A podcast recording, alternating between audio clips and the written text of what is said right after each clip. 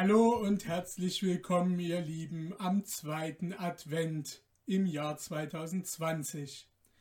Letzte Woche haben wir die Geschichte von Nikolaus und dem Dieb gehört und weil die ganz gut ankam, machen wir an der Stelle gleich weiter und ich erzähle euch die Geschichte von Nikolaus, dem Wundertäter. Die kommt auch aus Russland und ich hoffe, sie gefällt euch genauso wie die von der letzten Woche. Also viel Spaß dabei.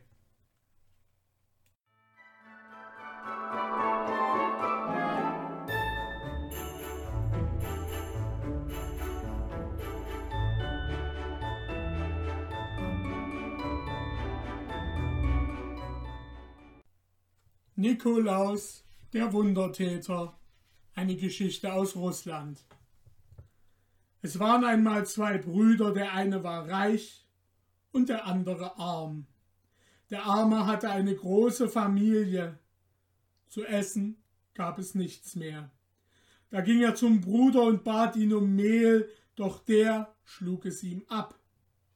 Der Arme sah ein Bild vom Nikolaus, dem Wundertäter, und brachte dem Reichen es als Pfand. Der Bruder traute ihm nicht und fragte, Wer wird für dich bürgen? Da antwortete das Heiligenbild, ich bürge für ihn. Der Reiche verwunderte sich darob, aber nahm das Bild an und gab ihm dafür einen Sack Mehl. Ein Jahr verging, ein zweites und ein drittes, aber der Arme zahlte dem Bruder die Schuld nicht zurück. Welch ein Betrüger ist doch der Heilige, dachte der Bruder und dabei hat er noch gesagt, er verbürge sich. Er nahm das Heiligenbild, brach sich Ruten ab und trug das Bild hinaus auf das Feld, um es dort zu prügeln. Unterwegs begegnete ihm ein Kaufmannssohn und fragte, wohin er das Bild trage. Der Reiche erklärte es ihm, da bat jener, er möge ihm den wundertätigen Nikolaus verkaufen, gab ihm zwei Sack Mehl für ihn und trug ihn heim. Seine Mutter lobte ihn für die gute Tat, und sie hängten das Bild auf. Zu dieser Zeit musste der Kaufmann mit seinen Schiffen in ein anderes Zahnreich fahren. Drei seiner Onkel hatten sich schon mit ihren Waren auf die Reise gemacht und nicht auf ihn gewartet.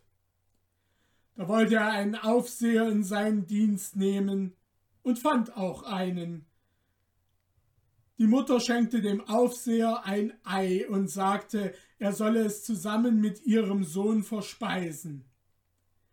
Jener schnitt das Ei in die Hälfte, aber die größere nahm er für sich, die kleinere gab er dem Hausherrn. Da befahl die Mutter, diesen Mann laufen zu lassen und sagte, er sorgt mehr für sich als für seinen Herrn. Der Kaufmann suchte nun so lange einen Aufseher, bis er einen solchen fand, der die größere Hälfte vom Ei seinem Herrn gab und die kleinere für sich selber nahm. Sie machten sich dann auf und fuhren ab. Auf dem Meere kamen sie an einer Insel vorbei, und auf der Insel erblickten sie einen alten Mann, der bat sie, ihn auf ihr Schiff hinüberzuholen, und das taten sie auch. Dann fuhren sie in das fremde Zahnreich und handelten so glücklich, dass sie das Geld nicht mehr zu zählen vermochten.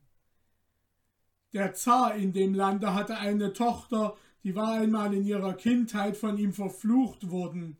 Sie starb darauf und lag schon lange in der Kirche im Sarge. Jede Nacht gingen die Leute einer nach dem anderen zu ihr, den Psalter zu lesen, und alle fraß sie auf. So kam auch die Reihe an einen der Onkel des Kaufmannssohns. Was sollte er tun? Sterben wollte er nicht, aber fortbleiben durfte er nicht. Da bat er den Neffen, für ihn zu wachen. Der ging aber vorher zum Alten und holte sich von ihm Rat, und der Alte sagte ihm, er solle dafür von dem Onkel zwei Schiffe mit Waren verlangen gab ihm auch ein Buch und ein Stück Kohle und befahl ihm, sich in der Kirche nicht umzuschauen.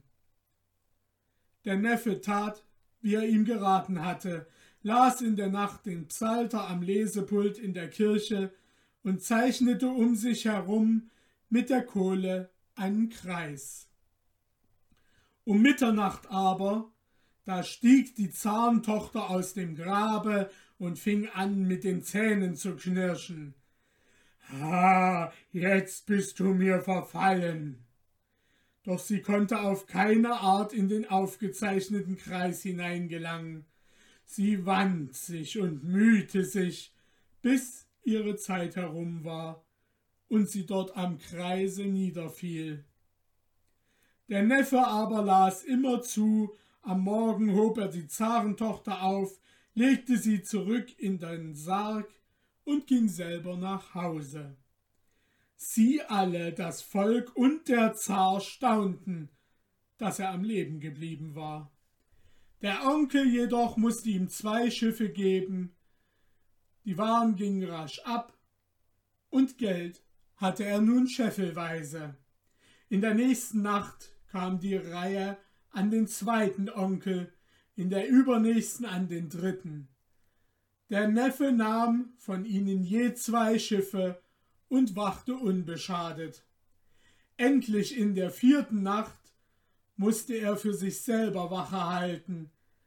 Da gab ihm der Alte drei eiserne, drei kupferne und drei stählerne Ruten und sprach zu ihm, Zwing sie, ein Vaterunser zu beten, und sobald sie ins Stocken gerät, prügle sie mit den Ruten. Der Kaufmannssohn ging zur Nacht in die Kirche, zeichnete den Kreis um sich herum und las. Die Zahntochter sprang um Mitternacht aus dem Grabe und fing an zu wüten, noch ärger als in den ersten drei Nächten. Sie hatte mit einem Mal Ofenkrücken in den Händen und zerrte ihn damit fast aus dem Kreise heraus. Rundherum aber tobten zahllose Teufel und machten fürchterlichen Lärm. Endlich blieb die Zarentochter ganz ermattet stehen, aber fiel nicht um. Da zwang sie der Kaufmannssohn, das Vaterunser zu beten, und wie sie nun anfing und dann stecken blieb, schlug er mit den eisernen Ruten auf sie ein. Danach musste sie aber weiter lesen, kam bis zur Hälfte und stockte abermals, da prügelte er sie aufs neue mit den kupfernen Ruten. Und wieder zwang er sie weiter zu lesen, und sie war noch nicht zu Ende gelangt, als sie nochmals ins Stöcken geriet. Da schlug er sie mit den stählernen Ruten, dann las sie jedoch richtig bis zum Schluss. Der Morgen war schon angebrochen und hinter den Türen fragten die Leute einander, lebt er wohl noch? Und als sie zwei Stimmen hörten, wunderten sie sich. Was soll das bedeuten? Sie öffneten die Tür und sahen den Kaufmannssohn und die Zarentochter beieinander. Sogleich meldeten sie es dem Zaren. Der freute sich darüber sehr und gab dem Kaufmannssohn seine Tochter zur Frau. Die Waren hatten sie inzwischen verkauft, und es war an der Zeit, heimzukehren. Der Alte aber sagte dem Kaufmannssohn, dass er seiner Frau des Nachts nicht eher beiwohnen solle, bis er es ihm erlauben würde. Sie fuhren nun auf ihren Schiffen und kamen zu jener Insel. Da sprach der Alte, Jetzt wollen wir unseren Verdienst teilen. Sie legten ihre Millionen auf zwei Hälften, und dann sollte auch die Frau geteilt werden. Der Jüngling betrübte sich gar sehr, aber es war nichts zu machen.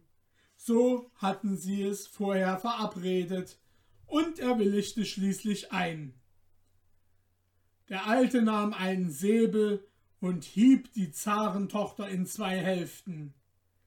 Da krochen aus ihrem Leibe allerhand Ungeziefer und Schlangen, das waren aber alles Teufel. Der Alte reinigte den Leib und besprengte ihn mit Wasser, da wuchs er zusammen und die Zarentochter ward wieder lebendig. Hier hast du deine wahre Frau, sprach der Alte.